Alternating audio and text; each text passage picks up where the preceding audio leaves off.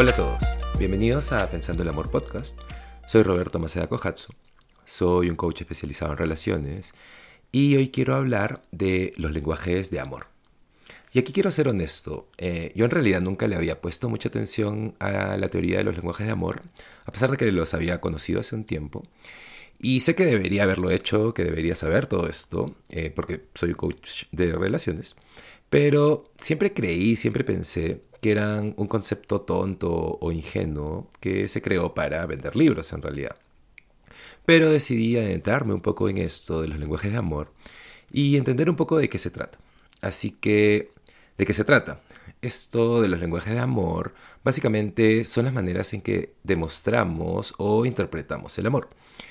Y esto existe porque todos definimos el amor de diferentes maneras. Y la forma en que demostramos amor y la manera en que queremos recibirlo eh, no es la misma para todos. Todos tenemos diferentes lenguajes de amor. Entonces, entrando ya de concreto a los lenguajes de amor, existen cinco tipos. Y los voy a simplificar lo más posible para que lo entiendan y puedan conocer un poco de esto y entender cómo interpretan ustedes eh, el amor. El primer lenguaje de amor es palabras de afirmación. Esto es eh, mostrar amor a través de las palabras y las afirmaciones. Y esto no significa que siempre estás necesitando elogios, tampoco significa que eres, no sé, eh, un narcisista o que eres arrogante o necesitado. Esto es eh, cómo demuestras e interpretas el amor. Y no solo tienen que ser elogios, pueden ser palabras como te amo, estuve pensando en ti, mensajes, mails, notas, todo ese tipo de cosas. Y claro, si de pronto las palabras de afirmación son tu lenguaje de amor y recibes palabras hirientes, si alguien te ofende con palabras, eso va a llegar mucho más profundo en ti que a las personas que no tienen este lenguaje de amor. Entonces, palabras de afirmación, creo que para mí es definitivamente uno de mis lenguajes de amor. Eh, porque cuando estoy en una relación constantemente estoy escribiendo cosas, notas, mandando mensajes, eh, todo ese tipo de cosas. Y esa es una manera en que yo demuestro el amor y para algunas personas eso puede ser incómodo y fastidioso. En algún momento me han dicho, eh, ya basta de tantos mensajes o algo así, no me acuerdo bien, pero, pero me ha pasado, ¿no? Porque no necesariamente eh, todos tienen ese lenguaje de amor o les gusta que le demuestren el amor de esa manera. Dos, tiempo de calidad. Esto es demostrar amor o interpretar el amor dándole a alguien tu tiempo. Y esto es súper simple, le demuestras tu amor a alguien al pasar tiempo con esa persona.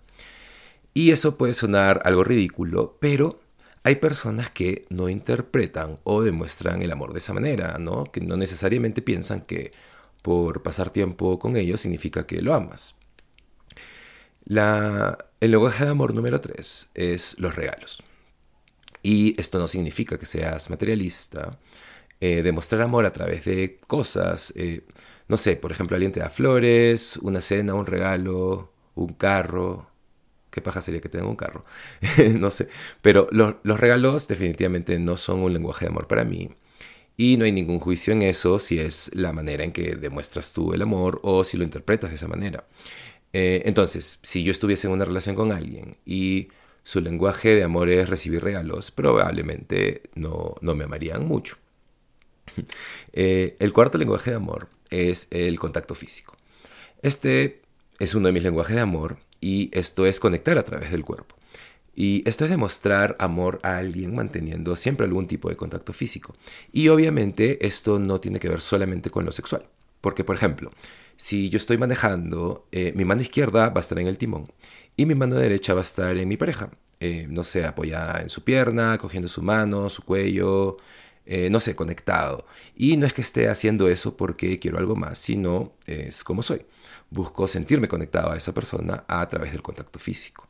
Eh, cualquier tipo de contacto y no tiene que ser sexual, como dije hace un ratito. Y, y, en verdad, escúchame, o sea, hay gente que para nada soporta eso. O sea, tengo una amiga que no soporta ser abrazada, eh, lo odia en verdad. Y una vez le pregunté, pero ¿y qué onda con tu esposo? no se abrazan y me dijo que no, que no se abrazaban. Y yo solo pensaba y me quedé pensando en verdad un rato y le pregunté, pero ¿y cuando duermen nunca se abrazan, no se currucan? Y me dijo que no, que no le gusta. Y es que hay personas que en verdad no les gusta que las toquen, y, porque no es su lenguaje de amor. Pero bueno, eh, por último, eh, el último lenguaje de amor es los actos de servicio, que es expresar tu amor haciendo algo por alguien. Eh, de repente haces algo, eres bueno con, no sé, no sé, trabajando con madera, y le haces a alguien una casa en el árbol en verdad eso sería demasiado alucinante, ¿no? Si de pronto llegas un día a tu casa y tu pareja te dice, amor, ven al patio y dice algo para ti. Y van al patio y no ves nada y le dices, ¿qué has hecho? Y te señala un árbol y te dice, te dice una casa en el árbol. Eso sería impresionante. Pero bueno, eh, actos de servicio, no sé. Eh, de repente lavas el carro o lavas los platos o no sé, te gusta preparar la cena hacer algo por tu pareja, cualquier acto de servicio. Y eso no significa que eres sumiso, no significa que... Eh, o sea, es la manera en que demuestras amor. Y no hay nada de malo en eso. De repente eso solo significa que creciste en una cultura, en una familia, en donde los actos de servicio nutren la manera en que se demuestran el amor. Pero nada, esos son los lenguajes de amor, los cinco lenguajes de amor. Y no sé cuánto de esto es aprendido o nutrido desde chicos y cuánto es por naturaleza, pero lo importante de todo esto es entender cuál o cuáles son tus lenguajes de amor. Y todo esto es algo medianamente nuevo para mí, o sea, como dije, lo sabía hace mucho tiempo, pero nunca le había prestado tanta atención y mucho menos había pensado en mí y cuáles son mis lenguajes de amor. Y seguramente algunas personas podrían decirte que todos esos son sus lenguajes de amor, y sí, pero siempre vas a tener un énfasis o vas a moverte mucho más entre uno o dos de ellos y probablemente por ahí un tercero. Como dije, para mí es palabras de afirmación y contacto físico. Y por ahí un poco menos los actos de servicio. Y esos serían mis dos o tres. Incluso hay personas que eh, tienen lenguajes de amor para demostrar, pero les gusta recibirlo de otra manera, ¿no? Eh, es también, también es algo que he leído por ahí. Entonces, si estuviese yo, por ejemplo, saliendo o tuviese una relación con alguien y su lenguaje de amor fueran los regalos y el tiempo de calidad.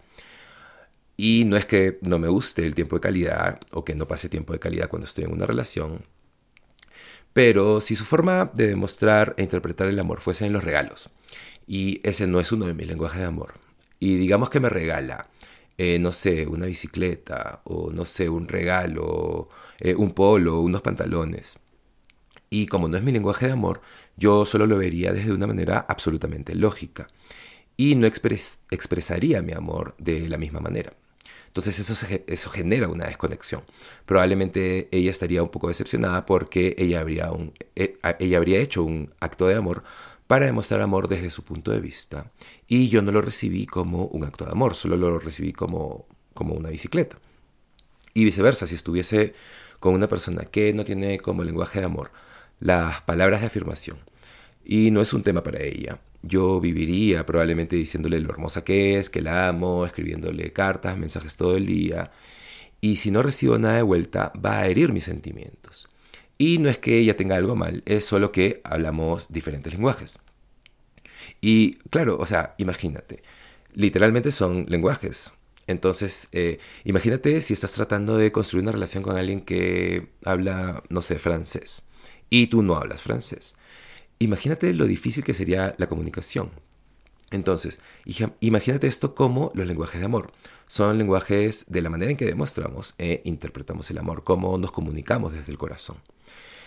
Y mi posición sobre los lenguajes de amor es que creo que son buenos, creo que son informativos y creo que algunas personas están a veces demasiado pegadas con su lenguaje de amor particular o con el lenguaje de amor de su pareja. Incluso algunas personas te dicen que si no comparten los mismos lenguajes de amor no son compatibles.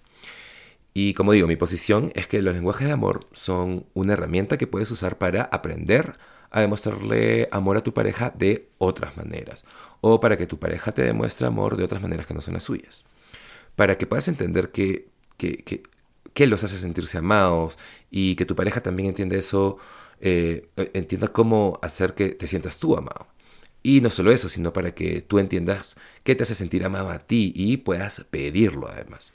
Porque la verdad es que tu persona, eh, quien sea, sea que estés en una relación larga o eh, sea una persona con la que recién estás empezando algo, no puede adivinar ni anticipar eh, ni asumir que necesitas, qué necesitas o cómo quieres sentirte amado. Porque es una fantasía asumir que tu pareja va a entender solo eh, que porque te ama, qué es importante para ti, qué necesitas o cómo te gusta recibir el amor, eh, si no lo compartes, si no lo, si no lo hablas.